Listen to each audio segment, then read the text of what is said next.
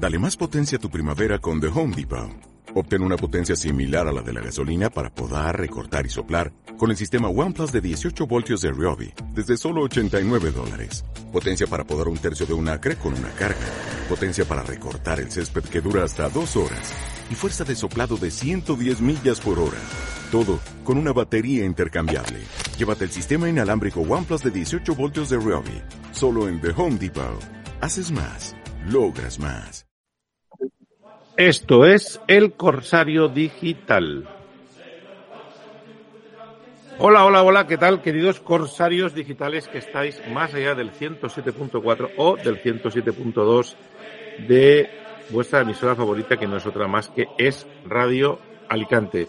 Iniciamos travesía hoy, muy bien acompañados, ahora os presentaré, para tratar un montón de temas que fundamentalmente están pasando cosas en Alicante, desde la huelga de las ITVs, hasta los párrocos que, que, roban sillas de ruedas, hasta los nuevos medicamentos que parece que van a curar eh, la migraña y muchas más, eh, muchas más cosas. Evidentemente, la reflexión que me gustaría, con la que me gustaría empezar es ahora, eh, con respecto a las elecciones. Si os dais cuenta, nadie pierde. Y cuando un partido más o menos todo el mundo empieza a asumir que ha perdido, como ha sido el caso del Partido Socialista, empiezan a echar culpa de que el, de que el candidato que tenían pues quizá no era el mejor, ¿no? Porque quieran proteger a Pedro Sánchez. Yo creo que los partidos políticos están eh, empezando a decir o a utilizar un modelo de trabajo que es el siguiente. Si el partido va bien, eh, voy a poner líderes que sean unos petardos, que sean una gente que, que no me pueda hacer sombra, y si mientras el partido vaya bien, esos, esos petardos van a sacar buenos resultados por castigo, a veces ponen palos de escoba y sacan buenos resultados, pero cuando va mal, cuando el partido está de capa caída, como es el caso del Partido Socialista, pues inevitablemente los resultados son malos. Esto mismo se podía extrapolar a Vox, que también en principio no ha querido contar con candidatos carismáticos para que no le hagan sombra al líder, y de hecho se está deshaciendo de los que, de los carismáticos que tenía en Madrid, y por supuesto en Podemos y en Sumar, que como se ha demostrado y algunos ya dijimos, es un auténtico bluff.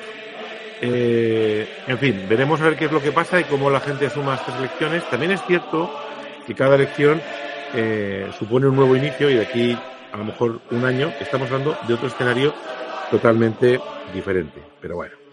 Y después uno de los temas que vamos a intentar hablar eh, ahora mismo es el tema del Consejo General del Poder Judicial. Eh, tenemos a una experta que es doña Cristina Birlanga. Buenos días. Buenos días, bueno, experta, experta. Yo tengo mi opinión, ¿eh? pero... Bueno, pero ahora lo resolveremos y, como no, vamos a presentar también a eh, los que nos están acompañando. Yo siempre me fijo primero en Cristina y después en los demás que se ven totalmente oscurecidos por la, el brillo que, que despierta la señora Birlanga. Don Antonio Ardid, buenos días. Muy buenos días. Estoy totalmente de acuerdo contigo en ese planteamiento. ¿A que sí? Pero, pero yo también, me, a, que, a, que, no me ves, solamente tienes ojos para Cristina. Yo, ¿eh? sí, sí. y tenemos también aquí al fondo a don, al señor Yorca. Pepe, buenos días. Buenos días. Un saludo muy fuerte de Antonio Ardit. Hace tiempo que no nos vemos. Sí, señor. ¿Cómo estás? ¿Qué tal? Estupendamente. Muy bien. Pues un, un, saludo para ti y un besazo para Cristina, que es que no la conocía y está estupenda. No hace falta que venga nadie más. Ya estamos los cuatro. Lo debes en tres dimensiones. Bueno, una cosa eh, que, que, quería empezar, porque parece ser de que el señor González Pons y el señor Bolaños se están reuniendo para, eh, de alguna forma, decidir los nuevos nombramientos del Consejo General del Poder Judicial, que parece ser que llevan caducados un tiempo. Señora Birlanga, es, explíquenoslo esto para torpes eh, que sabemos de máquinas, pero no de leyes. Vale, además, yo sé explicar las Pero cosas. acérquese, acérquese al micrófono porque está, Vale. quiere, Me- está, me- está intentando me- ganar el plano, el plano grande y no le se lo oye bien. Vale, mira, eh, eh, llevamos parados desde 2018, creo. Son 12 jueces que se tienen que nombrar. ¿Qué pasa? Que aquí lo nombran los partidos políticos y se van metando entre ellos, porque al final eh, todo el mundo quiere a sus propios ju- jueces. Europa ya nos ha dado algún que otro toque diciéndonos que, diciéndonos que tienen los jueces que entrar dentro del Consejo de Poder Judicial, que al final eh, no debería ser un órgano político, sino debería ser un órgano judicial con los jueces, con los mejores en su caso, y no con los que eh, sean eh, de una cuerda o de otra cuerda. ¿Qué pasa? Europa dice que los jueces deberían ser nombrados por otros jueces o que por lo menos los jueces deberían participar en esa elección. Aquí, desde aquí se dice, desde los partidos políticos, que como son jueces, ya los jueces participan en la elección. Pero yo creo que esto es algo que lo que se tiene que cambiar es, un problema de fondo, es el tipo de elección. El tipo de elección debería ser entre los jueces y no entre los políticos, porque si no siempre va a ser un, un órgano mediatizado. Así a grandes rasgos y para que todo el mundo lo entienda. O sea, es como si, eh, no sé, por poner un ejemplo, si a los farmacéuticos, o sea, a, los farmacéuticos, los, los, a los enfermeros los eligieron los farmacéuticos o a los médicos. Al final, la farmacéutica va a poner a los médicos que le compran a ellos. Y mm, cualquier decisión que tomen esos médicos van a, va a estar eh, manipulada. manipulada por eh, la farmacéutica a la que le compran o las prebendas que le dan esas farmacéuticas a esos médicos. No sé si es el, el, ejemplo es un poco cogido, ¿eh? Con, no, no, no, se ha expresado claramente porque de alguna forma aquí, cada vez que hablamos de los jueces conservadores y los jueces progresistas, y en el 99% de los casos, cuando hablamos de los jueces conservadores, dan una, un veredicto, de alguna forma, llámese veredicto, a favor de, de alguna forma, la derecha y los jueces conservadores, eh, progresistas al otro lado, da miedo. Da miedo cuando, cuando de alguna forma se, pretende controlar el, el, Poder Judicial en general, que creo que es de lo que se trata. Claro, es controlarlo, pero es que además lo que da miedo es que estamos ahora mismo en una época que a nivel judicial se manipula la ley y no pasa nada. Pero se manipula la, la, ley hasta extremos insospechados. El terrorista no es terrorista, el, un empujón es maltrato, un, se está manipulando hasta tal punto que creo que es el problema, porque antes, antes de 2018, sí que habían progresistas, conservadores, pero tenían un mínimo de moral. Es que ahora da igual. Ahora da igual. O sea, mm, lo estamos viendo no en el Consejo, pero con Conde Pumpido. O sea, están las órdenes del PSOE, o el PSOE a las órdenes de Conde Pumpido, no lo tengo claro. Pero ahora hay una manipulación tan probable y tan posible que es lo que asusta. No el que haya, porque al final, yo me acuerdo cuando yo estaba estudiando. Eh, anteayer, anteayer, como quien dice. Eh, no, no, no, no, En el 80 y que mm, una de las clases se me quedó, ¿eh? Era que los jueces no podían pertenecer a partidos políticos. Y me acuerdo que eh, estábamos en filosofía de derecho y el profesor de filosofía de derecho dijo, a mí me gustaría que por lo menos saber de qué te cogía un juez, porque así mm, al final va a influir, aunque lo justo es que no influya, pero somos humanos. Entonces yo dices, bueno, vale, eh, si mm, son de derecha, son de izquierda, son de centro, pero no se atreven a ir contra el imperio de la ley, no pasa nada. Mm, pero es que sí van, es que sí se mueve y por eso estamos paralizados, aunque Europa ya nos ha dado varios toques. ¿Cómo lo veis, don Antonio? Yo para mí es un tema complejo, yo no soy, yo no soy jurista, ¿vale? No soy jurista, pero sí que es cierto. Que, aquí tenemos una jurista que vale por tres. Por eso, por eso digo que ya, que ya yo, yo no me atrevo a ir, a ir en contra de lo que dice Cristina, porque ella entiende más que yo. Yo tengo, sí que es cierto, tengo un íntimo amigo que es José María Esencia Mellado, catedrático de Procesal, que escribe. que me dijo eso. Sí, no, pues bueno, pues, pues, me alegro te lo dijera. Eh, yo suelo leer todos sus artículos de los martes y, y, él en sus artículos se está quejando mucho últimamente, desde hace varios años, de eh, la manipulación que intentan hacer los partidos políticos. él habla en general, ¿eh? Los partidos políticos por intentar manipular a, a, a los jueces. Él, eh, bueno, dependiendo de la época, lógicamente, y dependiendo de quién esté gobernando, le echa más culpas a uno u otro porque unos tienen mayores responsabilidades que otros también. Cuando estás gobernando tienes mayor responsabilidad que cuando estás en la oposición, eso está claro. ¿no?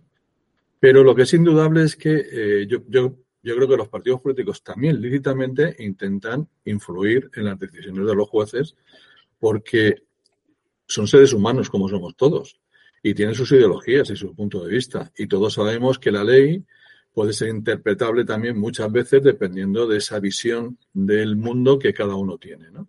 Lo que sí que es cierto, y yo estoy de acuerdo con Cristina, es que lo que no tiene que hacer nunca un juez es saltarse la ley. Para eso están los estamentos superiores, que por eso la justicia, yo creo que en ese tema es muy lenta pero también es muy garantista, porque si en primera instancia no te dan la razón y tú consideras que es pues ir a segunda instancia, al autonómico, al Tribunal, Super, al Tribunal Supremo, y no en todos va a estar manipulado. Pero sí que es cierto que en unos te darán la razón, en otros no.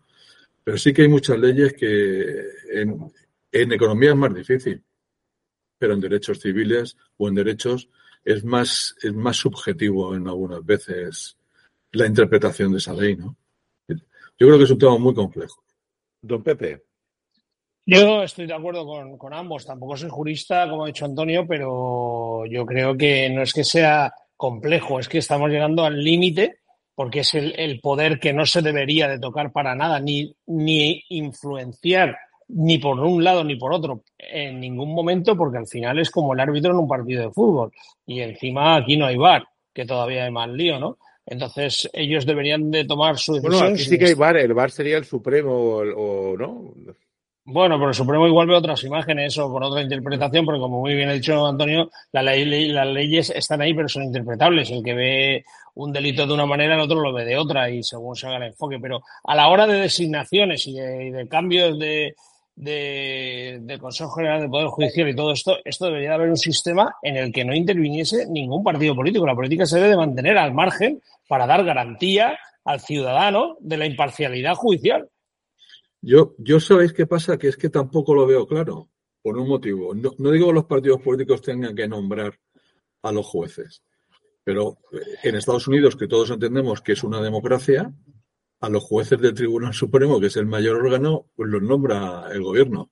Pero, pero con dos narices. Pero ¿sabes cuál es la, diferencia, Antonio? Y luego, los jueces, hasta que se mueran, creo. Y luego, y luego los jueces, y luego los jueces también se eligen por votaciones. Y los fiscales van a las votaciones. Y entonces meten en la cárcel a gente de forma llamativa para que les voten los ciudadanos. Es decir, al final, no hay un sistema perfecto de justicia.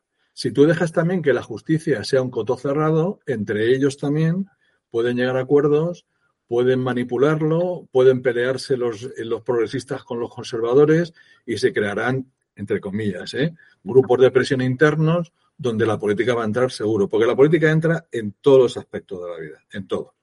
Pero, con partidos políticos o sin partidos políticos, pero en todos los aspectos de la vida.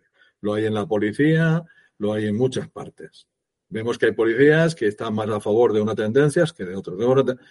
Y yo creo que el negar esa realidad de que son personas como nosotros, como los políticos, como, como los legislativos, el, ejecutivo, que dejarlos también, yo creo que cuando el máximo poder está en la ciudadanía, ¿no? En los ciudadanos. Los ciudadanos elegimos a los representantes políticos. Los representantes políticos en, en teoría, ¿eh? Yo estoy hablando en teoría. En teoría nos representan. Y oye, yo creo que puedan también decidir en, en, algún aspecto judicial también. Europa no dice que todos los jueces tengan que ser elegidos por entre ellos mismos. Europa, según he leído, dice que una parte importante de esos jueces deberían ser elegidos entre ellos, pero no dice todos. ¿eh? Sí, a ver, que no estén todos bien, pero eh, la ciudadanía, ¿tú crees? Mira, yo no soy nada partidaria del jurado, por ejemplo. No soy nada partidaria del juzgado. Entonces, eh, tú no puedes. Pero, pero, ¿por qué? Di, por qué, Cristina. Porque el juzgado es propietario, es decir, tiende a defender al propietario, el, es, mm, tiende a defender a la mujer, se mueve por emociones y el derecho no son emociones. ¿Cuántas veces me viene gente diciéndome, me viene gente diciéndome, es que es lo lógico, ya, pero es que el derecho no es lógica, es lo que tú puedas probar y que mm, es que yo no le miento, yo quiero que el juez me vea porque yo no le miento, ya, pero es que no te conoce. Entonces, o tenemos pruebas o te quedas en nada. El derecho no es lógica, no es emoción y los juzgados son emociones. Yo tuve una vez un juicio conjurado de un asesinato que en Torrevieja, hacía un montón de tiempo, yo iba como, mm, eh, yo iba por la responsabilidad civil del hijo del asesinado. Yo a fecha de hoy creo que ese hombre no lo hizo y lo condenaron. ¿Por qué? Porque era inglés, porque no hablaba español, porque no se pudo defender y porque llevaba tanto tiempo en prisión provisional. De hecho, el juicio fue deprisa corriendo porque se cumplía el plazo para estar en provisional que el sentimiento del jurado era, si ha estado tanto tiempo en prisión, algo habrá hecho. Y yo, si yo hubiera sido jurado, nunca habría condenado a ese hombre. No me parecían suficientes las pruebas. Yo iba con responsabilidad civil, a mí me venía muy bien. Me hice muy amiga de la, compañera que lo defendía a él, porque era de Barcelona, venía y... Eh, eso fue un juicio con jurado. Yo no tengo claro que ese hombre fuera culpable como jurista, pero se mueve por emociones. Entonces, por eso no se el juzgado. Y creo que a la hora de votar, eh, van a votar al juez más guapo o a la jueza más guapa o la que lo absolvió. No creo que, los ciudadanos deban votar a los jueces. pero en política, en política pasa, pasa eso y, y, y, luego y luego arramblamos con las consecuencias. Pero cada cuatro años. Tú un juez no lo puedes mover cada cuatro años. Ya, pero bueno, no lo sé. No lo sé. La verdad es que. No, a mí, si me permitís, a mí el único apunte que me da, es decir, yo, yo puedo entender que los partidos políticos, que unos partidos políticos serios y responsables, pueden elegir a algunos jueces, a algunos.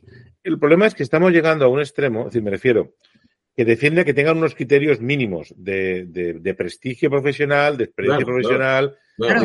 El problema es que estamos empezando a nombrar comisarios.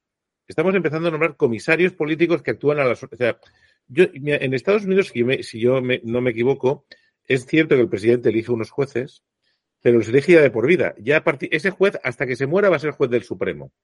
Con lo cual, eh, ya no le debe nada al político, ya puede actuar en principio en, en Sí, pero, pero si es un hombre, pero si es un hombre que sabes que tiene eh, eh, pensamiento de extrema izquierda, por decirlo algo, ¿eh? Por, o extrema derecha, sabes que durante toda su vida, salvo que le caiga un rayo y caiga del caballo con, Pablo. si tú tienes prestigio profesional, pero Antonio, si tú tienes prestigio profesional, que también lo quieres defender, es decir, aunque tú seas una persona más conservadora, si tú, tú me ves a mí acuchillándote a ti, y tú dirás, oye, pues me, ve el juez y dirá, pues este es el culpable, aunque sea del mismo partido que yo. pero bueno, pero, eso... el, juez, no te ve. El juez no te ve. no, pero yo lo que quiero decir es que al final, para mí lo que es importante, y es lo que yo creo que, sobre todo con Pedro Sánchez, se ha quebrado definitivamente, es que, por ejemplo, se está eligiendo fiscales y jueces de, que ocupan puestos importantes a gente de su partido a gente muy vinculada a él. Entonces, claro, llega un momento que para mí el problema es, no es que tú elijas a los jueces, es que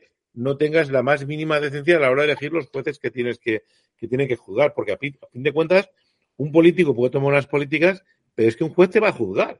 Ojo, que, no es lo mismo. Es decir, una cosa, por ejemplo, cambiando de tema, por ejemplo, ahora mismo, eh, no sé si sabéis que hay una manifestación de los trabajadores de las ITVs en la Comunidad Valenciana que han generado un caos. Esto es el típico, un el típico problema de algo que funciona razonablemente bien, que llegan los tontos de izquierdas en beneficio de nadie sabe muy bien por qué y justificando nadie sabe muy bien por qué, porque hay que ser tontos, tontos y tontos, van una cosa que funciona bien con sistema privado, lo hacen público y ahora mismo es imposible que puedas coger una cita. ¿Eso, ¿Eso cómo se explica? Pues, además, yo, lo he vivido, ¿eh? porque eh, yo siempre he llamado a, a, mi, a mi taller para decirle, llévale, llévame el coche eh, que me vence el mes que viene. Me dice, Cristina, no. O sea, mm, ahora no tenemos las citas y me contó eso. O sea, la gente de pie me dice, desde que lo han eh, hecho público, desde lo que le han quitado la, gestión privada, no hay citas, no hay citas. Que todo, yo que copiarlo, ¿eh? También te lo digo. O sea, tampoco, si ya estaba un sistema, no lo muevas. Pues es un área más, yo creo que están siempre en contra de lo privado. Igual que nos pasa a nosotros en tercera edad, pasa en sanidad, pasa en diferentes sectores, pasa en educación y tal, en, que están en contra de lo privado. Aunque funcione. es que, yo, al ciudadano porque se aguante. Yo, quería comentar esto, Antonio, cuando hablamos del el cargo político, es decir, esto es como si el que pone la ITV te, fuese a dar la autorización para que tu coche continúe circulando si eres del mismo partido que él, que eso es una cosa. Y otra cosa, que tú como político defines un sistema nefasto. Eh, un sistema que básicamente creo que el problema, creo que el problema es eh, que habían distintas concesiones, distintas concesiones, y en cada concesión los derechos laborales eran diferentes. Sí los trabajadores lo que quieren, obviamente, es los derechos laborales de la mejor concesión de todas. Y seguramente esto yo sé cómo acabará, tragando que sí, y esto acabará que al final lo que antes las ITVs nos costaban poco dinero, nos van a costar ahora mucho más y el, servicio va a ser mucho peor. Y es el empeño Bueno. que tiene eh, los inútiles de la izquierda en hacer público cosas que no tienen necesidad de hacerse eh, público. Yo, yo puedo Yo- entender que haya yo- cosas públicas y cosas privadas, pero Yo, en primer lugar, creo que, que- era caro pasar la ITV y yo creo que es otra de las cosas normativas que los legisladores no paran. Yo creo que estamos en un país o en una zona eh, europea donde el legislar es lo que más le gusta a todo el mundo. Todo el mundo, y tú, y tú lo sabes, cuando vivimos en ayuntamiento, decretos, eh, eh, normativas, todo, Sí, sí. todo, es, todo es complicarlo, todo llegan otros y te ponen otras nuevas, te las amplían, te las van modificando. Yo no sé, el otro día oía que habían tres mil y pico normativas a nivel nacional para, para abrir un comercio. Es que al final es una locura lo de las normativas. Oiga, yo entiendo que si el coche no va bien, pues no sé, cada cinco años pasa usted, pero, pero cada año, yo que tengo un coche que tiene ya más de cinco años, tengo que ir cada año a pasarlo, pues está estupendamente. Eso, 60 euros o 70, lo que valga. Sino que no solamente son los 60 euros, es cógete el coche. Sí, sí, eh, pásate dos o tres horas. No sé tal, qué, no sé sí, cuánto, pero- pásate la tarde allí. Sí, sí, pero es la normativa, no sé qué, y que si tiene un poquito más de humo no puedes. eh, oiga, pero y luego si y si te dicen de volver otro día tienes que volver a pagar, si no pasas, si no es el mismo día, vamos, es, es una locura creo yo de normativas, de cumplimientos y de todo. Y luego hay una cosa que sí que es verdad. Yo creo que los derechos son públicos. Yo creo que todos los derechos que tenemos son públicos, pero se puede hacer con gestión privada. Es que yo creo que confunden los derechos con la capacidad de gestión. Pero el Totalmente, derecho, es que, eh, Totalmente, totalmente. Claro, yo, yo, yo puedo tener derecho a una vivienda, pero ¿por qué tiene que ser que lo haga la administración pública? También lo puedo hacer la privada, si lo hace bien. Todo eso coordinado con, eh, con, con la administración, ¿no? Es que no- en el hospital del Vinalopó es gestión privada Claro, y, y está en, en el top. Han ganado un montón de premios en cirugías, en todo. Es gestión privada. sí, sí, sí, De sí. hecho, se, se planteó pasar a la pública y se dijo que no.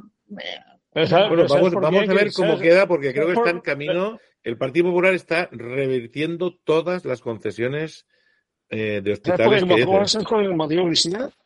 Con- De la gestión privada, de que, de que tienes jefes.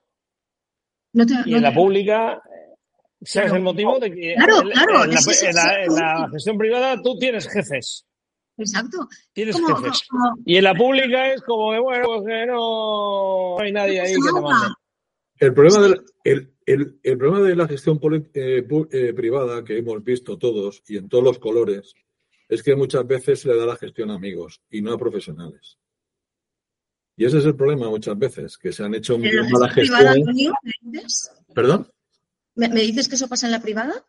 No, No, que ha lo pasado que dice Antonio es. a la hora de adjudicar, Claro. a la hora de Ah, adjudicar vale, vale, vale. una gestión privada, el error que se ha cometido en todos los colores, yo no voy a defender a unos más que a otros, Sí. pero en todos los colores, es que se ha dado a empresas de más conocidos o de menos conocidos, en vez de dárselas a las que mejores podían gestionarlo o los que mejores o los que mejores eh, promesas hacían, al menos para la gestión. ¿no?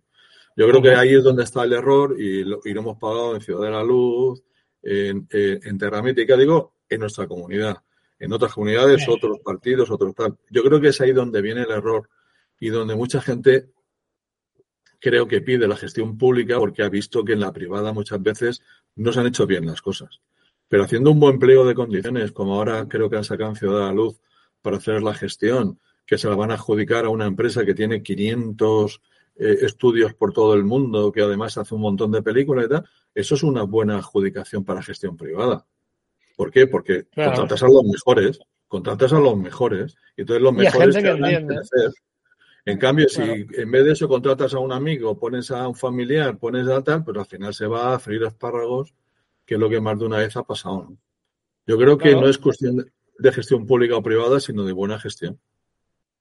Bueno, pero, fíjate una cosa, y, y, y, y- y partiendo de la base de que algunas concesiones sanitarias no funcionan bien, es decir, si hay cosas que a lo mejor nos podemos plantear que sean gestión pública, puede ser la sanidad. Y yo, de alguna forma, que la sanidad sea.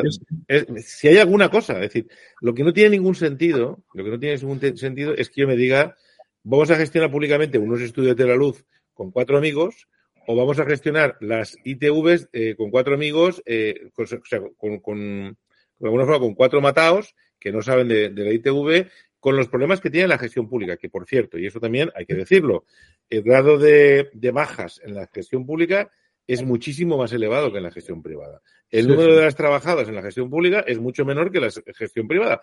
Y eso es así, y eso no es que nos lo inventamos, es que desgraciadamente es así. Si el señor Pepe Yorca, que ya debe tener sus bajas en, en su trabajo, en su residencia, si encima fuera todo gestión pública con todos funcionarios, pues desgraciadamente pues incrementaría el número de bajas laborales, el número de días que se pierden de trabajo por moscosos, canosos, etcétera, etcétera, etcétera. Cosas que no se pueden mantener. Fíjate, yo recuerdo un caso cuando fui concejal de educación, vinieron de Alemania y estuvimos en el, en Cabanilles para hacer una integración de chavales que estaban en el Cabanilles poder ir a hacer la formación profesional a Alemania. Entonces nos explicaban las personas que vinieron de allí que eran de, una organización y como sabéis que allí hay católicos y protestantes, está en muchos estados son católicos protestantes, estaba por un lado Caritas Alemania y por otro lado su, su homólogo en protestante, ¿no?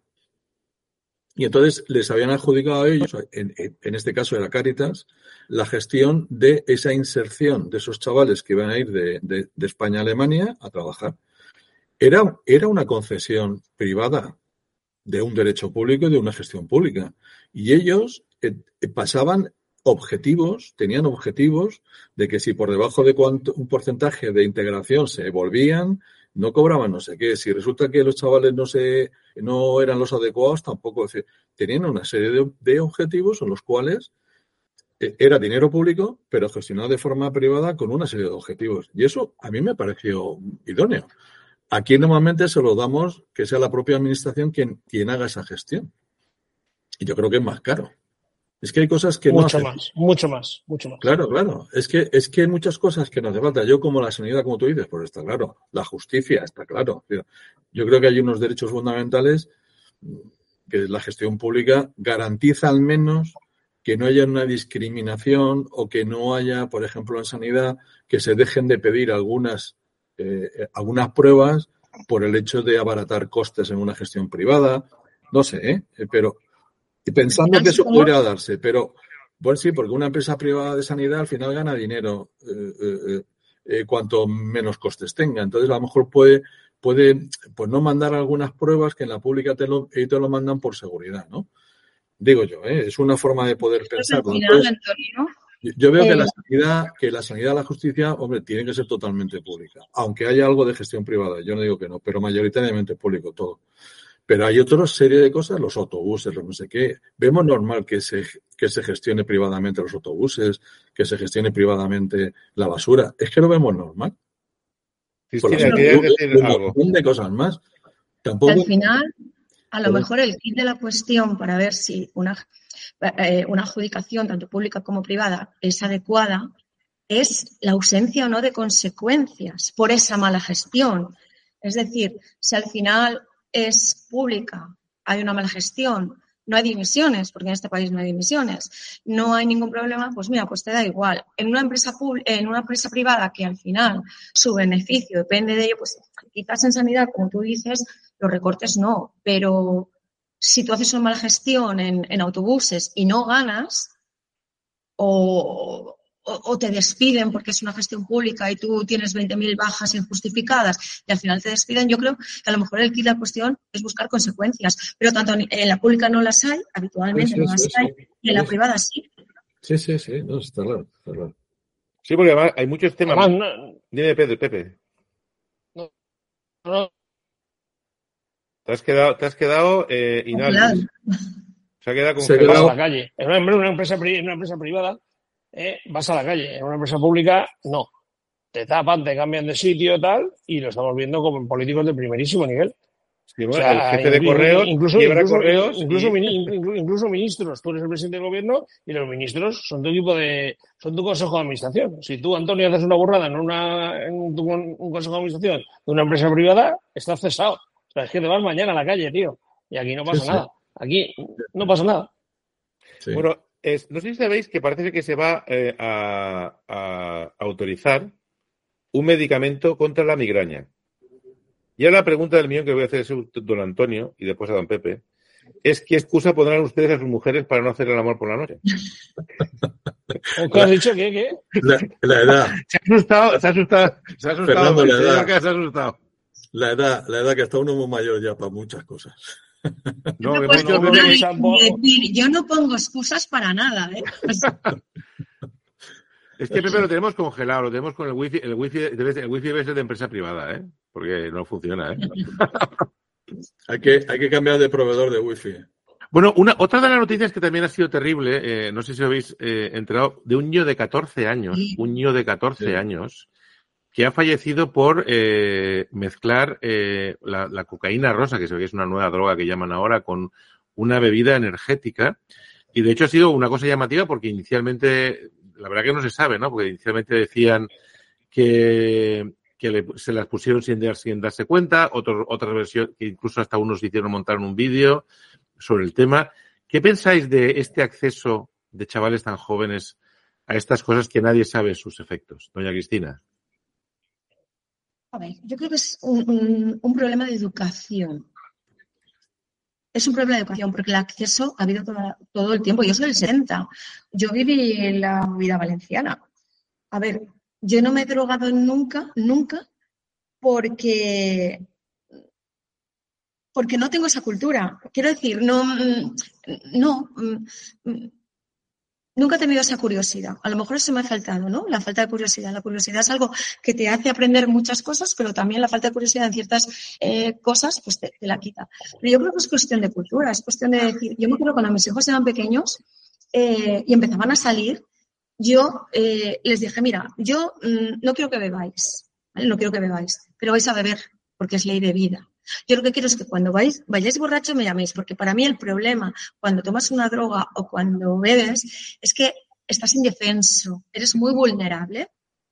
Entonces al final dices, venga, vamos a hablar de todo, vamos a hablar de consecuencias, vamos a ver qué quieres obtener con esto. Claro, es muy difícil porque tú siempre piensas que tu hijo no se va a drogar, pero sí que creo que es una cuestión de, de- de cu- cultural, es una cuestión de educación. Sin embargo, no se puede controlar ese acceso, porque lo ha habido siempre, es que es imposible. Puedes controlar a, lo mejor grandes, y ya hemos visto que no en Barbate, que no se puede controlar, o sea, ya lo hemos visto, Eh, las grandes, eh, los grandes momentos, pero el menudeo, eso es, mm, es cuestión de que tú hables con tus hijos y, y lo prevengas. Pepe. Estoy totalmente de acuerdo. O sea, cuando tú hablas con tus hijos, pues crees que no van a beber, que no se van a drogar, pero en este caso yo creo que eh, la nueva droga, la cocaína rosa, que se la ha tomado como una bebida energética que en nuestra época de salir no existía, tomábamos ron con Coca-Cola, tomábamos whisky con Coca-Cola, si te has metido dos, dos Monster con dos rayas de cocaína rosa, pues tu corazón te ha explotado.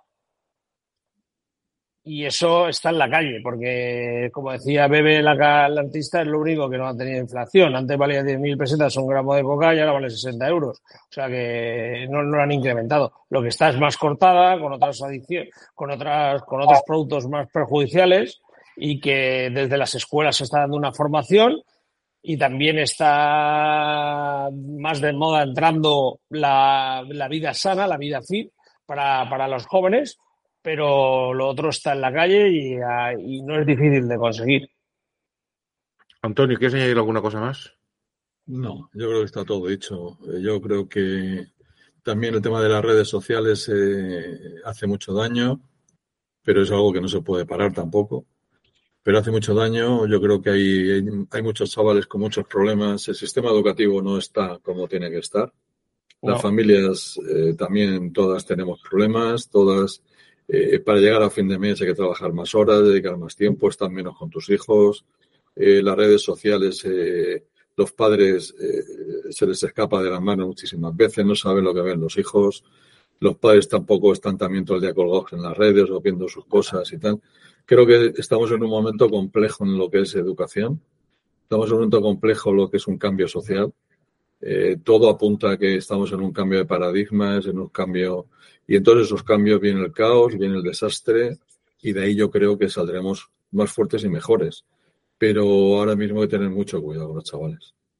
Hay que, yo creo que el sistema educativo estamos, nunca se ha gastado tanto dinero en, formar a los chavales en charlas, conferencias y tal, Y yo creo que nunca ha influido menos que está influyendo ahora. Posiblemente porque seguimos educando como hace 100 años y la sociedad ha evolucionado tanto que nos hemos quedado, vamos, vamos siempre al remolque de, lo, de, de la sociedad.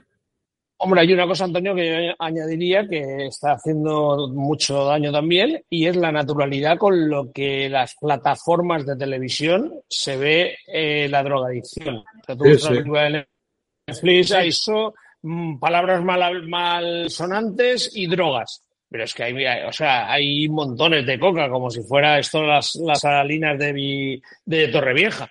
Y lo- los niños ven Netflix. Pero ya no ve, pero ya no es Netflix. Es que yo No, recuerdo bueno. hace unos años con física, pero yo es que recuerdo hace años con física y química, una serie que había, no sé, era en Telecinco, en Antena 3, no, no me acuerdo, donde te- tenían sexo entre profesores y alumnos, entre no sé qué, y todo era normal, y Sí. todos los chavales lo veían. Y entonces, es que esas mismas emisoras y esos mismos periodistas que tachan a los demás de, de, de fascistas, de no sé qué, por no respetar a la mujer, bueno, eso, eran los primeros que denigran, denigran en los programas que ofrecen en sus cadenas, denigran a la mujer y, y, es, y es, una, es, es solamente sexo eh, sin, sin amor, es solamente por el tema de, de sexo. Y eso es denigrar una cosa tan importante como la sexualidad, como es el amor, como es la pareja, como es la mujer, el propio dominio de sí mismo del hombre o de la mujer. Es que al final era todo, y te estoy hablando hace 15 o 20 años de esas series, ¿eh? No, la semana pasada, a mí, la semana pasada, Antonio, salió en Antena 3 la, que los jóvenes de 14 años y, y- y veían porno y les estaban diciendo que eso no era la, la realidad, es una edición ci- cinematográfica. Claro, claro, claro. No es Pero- que hoy en día con las Ya, redes ya, sociales, ya quisiéramos nosotros tres que eso fuera realidad. Seríamos gladiator, seríamos gladiator, macho. Pero es que ahora mismo por las redes sociales los actores porno son famosos como un actor de Hollywood normal. claro, claro. Que sí, que sí, que sí. que yo, sí. sé nombres de actores porno y se les sigue y además se ha naturalizado este tipo de trabajo. Eh, hoy estaba viendo que, que una actriz porno jovencita se ha suicidado. Pues es que al final ahí debe también haber una subtrama de, Oye, de problemas no, no, no, E no influencers, e influencers por las presiones que, por las presiones que tienen y por todo. Sí, No sé sí. si habéis visto, no sé si habéis visto la serie de esa que hacen machos alfa en Netflix, Sí. Sí, sí, sí. pero, pero eso es una parodia y eso es eh, llevar al límite lo que pasa con las influencers, lo que pasa con la ley del CSI, con ¿eh? una serie de cosas, pero es la realidad que estamos viviendo. Es que es todo. Yo, bueno, yo hace mucho tiempo que ya no entro en Twitter, creo que hace ya años, ni en Facebook ni tal, porque ha llegado un momento en que ya no me interesa lo que puedan decir de mí o de lo que yo pienso a otras personas. Porque es que llega un momento que estás más pendiente de los comentarios de Twitter de otros que de que, joder, pues de tu familia, ¿no? Entonces llegas un momento que dices, oye, ¿de verdad? De ¿Tengo que todas estar yo pendiente de alguien que no conozco que diga si, si soy no sé qué porque he dicho no sé Si cuánto? eres facha, si eres facha directamente. No, yo da de igual, o lo que sea. eh, A ver, Cristina, Cristina. En, eh, en creo- mis redes sociales me ha traído cosas muy buenas. Yo creo que cada uno en las redes sociales pero- encuentra un poco según su perfil. Yo tengo un grupo de abogados de toda España porque nos conocimos en Twitter y hacemos todos los años el amigo invisible por Navidad. Sí, Entonces, sí, sí. Son abogados de fuera, algunos los les he puesto tres dimensiones, a otros no. Una es una gran amiga mía ahora. Luego he conocido gente muy, muy válida a través de, a lo mejor, a ver, yo escribo cosas de risa. Y, y una vez una escritora me habló, ahora el día 8 tenemos en su casa su cumpleaños, es Yolanda Sete Tejada, eh, y es un cumpleaños que van mujeres súper encantadoras, súper encantadoras, de eh, pues las- la primera decana, eh, perdón, la primera rectora de una universidad, que creo que fue la Rábida, ah, gente muy, muy, muy interesante. Yo todo eso gracias a redes. Y yo no tengo nunca, y mira que yo no soy políticamente correcta, pero mm, yo creo que no soy políticamente correcta de una forma que no se ofendo, me da igual, y nunca he tenido un mal, No, no, pero si yo. un comentario. Sí, ¿eh? pero, pero también es cierto, perdón Antonio un segundo, es decir, también es cierto que en, en redes sociales, fundamentalmente lo que hemos ocupado cargos políticos, Claro. sabemos, sabemos gente de tu partido o de otros que te critican simplemente por haberlo, porque sí, porque tienes que, tienen que criticarte. No, no, y no, no, es lo sí, mismo la- las redes sociales como la parte normal, que tiene su No, parte sí, yo no oscura digo- y su parte bueno, positiva. Yo, por ejemplo, uso mucho LinkedIn, que es un tema profesional, y yo lo uso mucho y, y a mí me ayuda muchísimo el tema de LinkedIn, ¿no? Pero si yo no digo que esté bien o mal las redes, ¿eh? cada uno lo lleva, pero que creo que por lo que hablábamos un poco de la vida que estamos ahora mismo con el tema de los chavales y estas cosas, eh, los chavales entran en redes y, y, hay bullying en redes. Claro.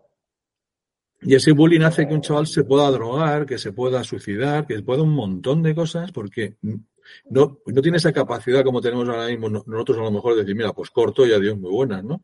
Para él es un problema porque al día siguiente vuelve al colegio y no lo cuenta en casa. Y entonces eh, se viven traumas especialmente con pero, pero, Antonio, y es que no son las redes sociales, es que también están los grupos de WhatsApp, es decir, no es lo mismo. Claro, claro. Claro, es que claro, mismo, Por eso digo que, que la es que lo, lo, nuestros adolescentes sí, pero, mira, aprovechando un poquitín esto, mira, por ejemplo, yo el otro día eh, me veía un, me, llamó mucho la atención, me llamó mucho la atención eh, el programa este de la isla de las tentaciones, ¿no? Sí. Es decir, vamos a ver. Ese programa lleva, lleva, lleva, llamándote la atención mucho tiempo. Muchísimo ¿eh? tiempo. Háztelo mirar. Muchísimo tiempo. No, no, no, escúchame, no, no, escúchame. Yo fundamentalmente lo que veo son los, los, los, trozos que ponen por Twitter y, y cosas así. ¿no? Me llama la atención que la gente ufanamente, eh, sabiendo que su novio está en la otra, le engañe con otro, no sé qué, estas cosas, de forma pública. Y a mí lo que me llama la atención es que parece que a la gente le da igual, familiares incluidos. O sea, que estamos llegando a un extremo donde hay determinadas cosas que no se ven igual de mal que a lo mejor antiguamente. Y yo me preguntaba siempre, digo, coño, pero esto lo, van a arrastrar para siempre, ¿no? Le van a arrastrar eh, estas cosas que has hecho públicamente no es lo mismo que decir, partido de la base de que está mal, que engañes a tu pareja, uno, dos, que tu pareja lo sepa, y tres, que lo sepa toda España. Bueno, toda España que ve un programa determinado, pero eso ya es habitual y a mí me sorprende que eso tenga un éxito eh, considerable, ¿no? Estas, estas cosas, estas difusiones. Antes también Cristina ha hecho, ha hecho referencia, por ejemplo, a que una actriz porno ha fallecido recientemente. Pues se ha son las Bueno, lo que quiero decir es que son las noticias, son las noticias que te, mm, que te destacan porque la gente pincha. Porque yo también, yo he pinchado en esa noticia porque ponía, la actriz no sé qué ha fallecido. Y he pinchado, no sabía quién era esa chica. Y después me dado cuenta que era una actriz eh, del mundo porno y que parece ser que se había suicidado, etcétera. Es decir, también es cierto que las noticias que interesan ahora son otras. Los temas que nos interesan ahora son otros y que a lo mejor no son los temas, no, nos no la gente no le interesa ver el último descubrimiento científico, sino saber que una actriz porno que nadie conoce o que posiblemente tú conozcas se, se haya suicidado, por ejemplo. No, no, yo no estoy de acuerdo. Eh, te digo, en TikTok, por ejemplo, hay eh, de física. Yo cuando era pequeña leía mucho, a ver, leía chorradas también, ¿no? Pero leía mucho el muy interesante, me, me encantaba el muy interesante y la, había unas pequeñitas de increíble, pero cierto, ¿no? Todo, todo, eso, el muy interesante, mis amigas se reían porque en un momento decía, yo soy una enciclopedia de cosas absurdas. Y mis amigas siempre dicen, ¿cómo sabes eso? De muy interesante. Bueno, pues ahora en TikTok está Javier Santaolalla, eh, y varios científicos que te cuentan cosas. Javier Santaloy además creo que ha estado en el en el bolsón de, Higgs, este o Higgins, ha sido uno de los científicos, que es canario, es español, y sale muchísimo. Y en TikTok hay unas cosas interesantísimas de física, con un montón de seguidores jóvenes. De hecho, mi hijo mayor, yo lo veo porque lo ve mi hijo mayor, y, y me lo recomendó, y me encanta. Y luego, este que llaman Wild, que creo que toca todos los temas, también toca los temas científicos. Creo que si lo buscas lo encuentras. Lo que pasa que Twitter mm, también debe ser el, foro en el que vayas. Y lo que tú busques, es que es lo que, lo que he dicho antes, las redes sociales te dan lo que tú estás buscando. O sea, es, como cuando mm, te oyes... Eh, lo que tú has dicho, tu grupo de, de, de, esto, de Twitter o de X ahora, es fenomenal y o sea, eh, os hacéis el amigo invisible. Si entraras en Tinder, sería otra cosa.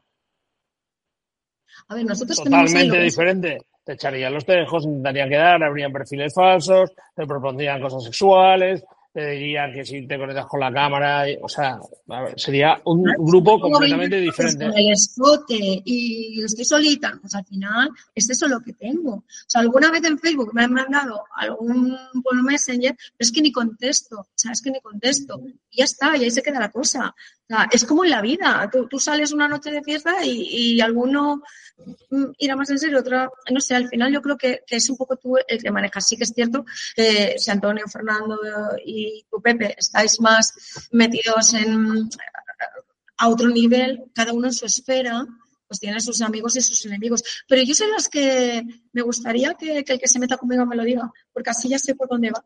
Bueno, escuché, se nos acaba el tiempo, la verdad que yo, yo seguiría eh, de alguna forma hablando con vos, navegando con vosotros un rato más, pero el tiempo es... No hemos de Galicia, ¿eh? Sí, bueno, Galicia hablaremos otro día. Eh, ¿Para, qué? Antonio, ¿para qué? ¿Para lo, qué? Que quería, lo, que quería hablar es, ¿qué os parece que una de las noticias destacadas, muy breve, tres, cinco segundos cada uno, que parece ser una de las noticias destacadas hoy en información, es que parece ser que hubo un robo, un robo de una silla eléctrica de, una, de un discapacitado y han descubierto que ha sido un párroco el que lo había robado. ¿Cómo lo ves? ¿En serio? No, no, no me, es que me llama la atención que son las noticias, las noticias del día y así, así para, para, venderla en Wallapop. Para venderla.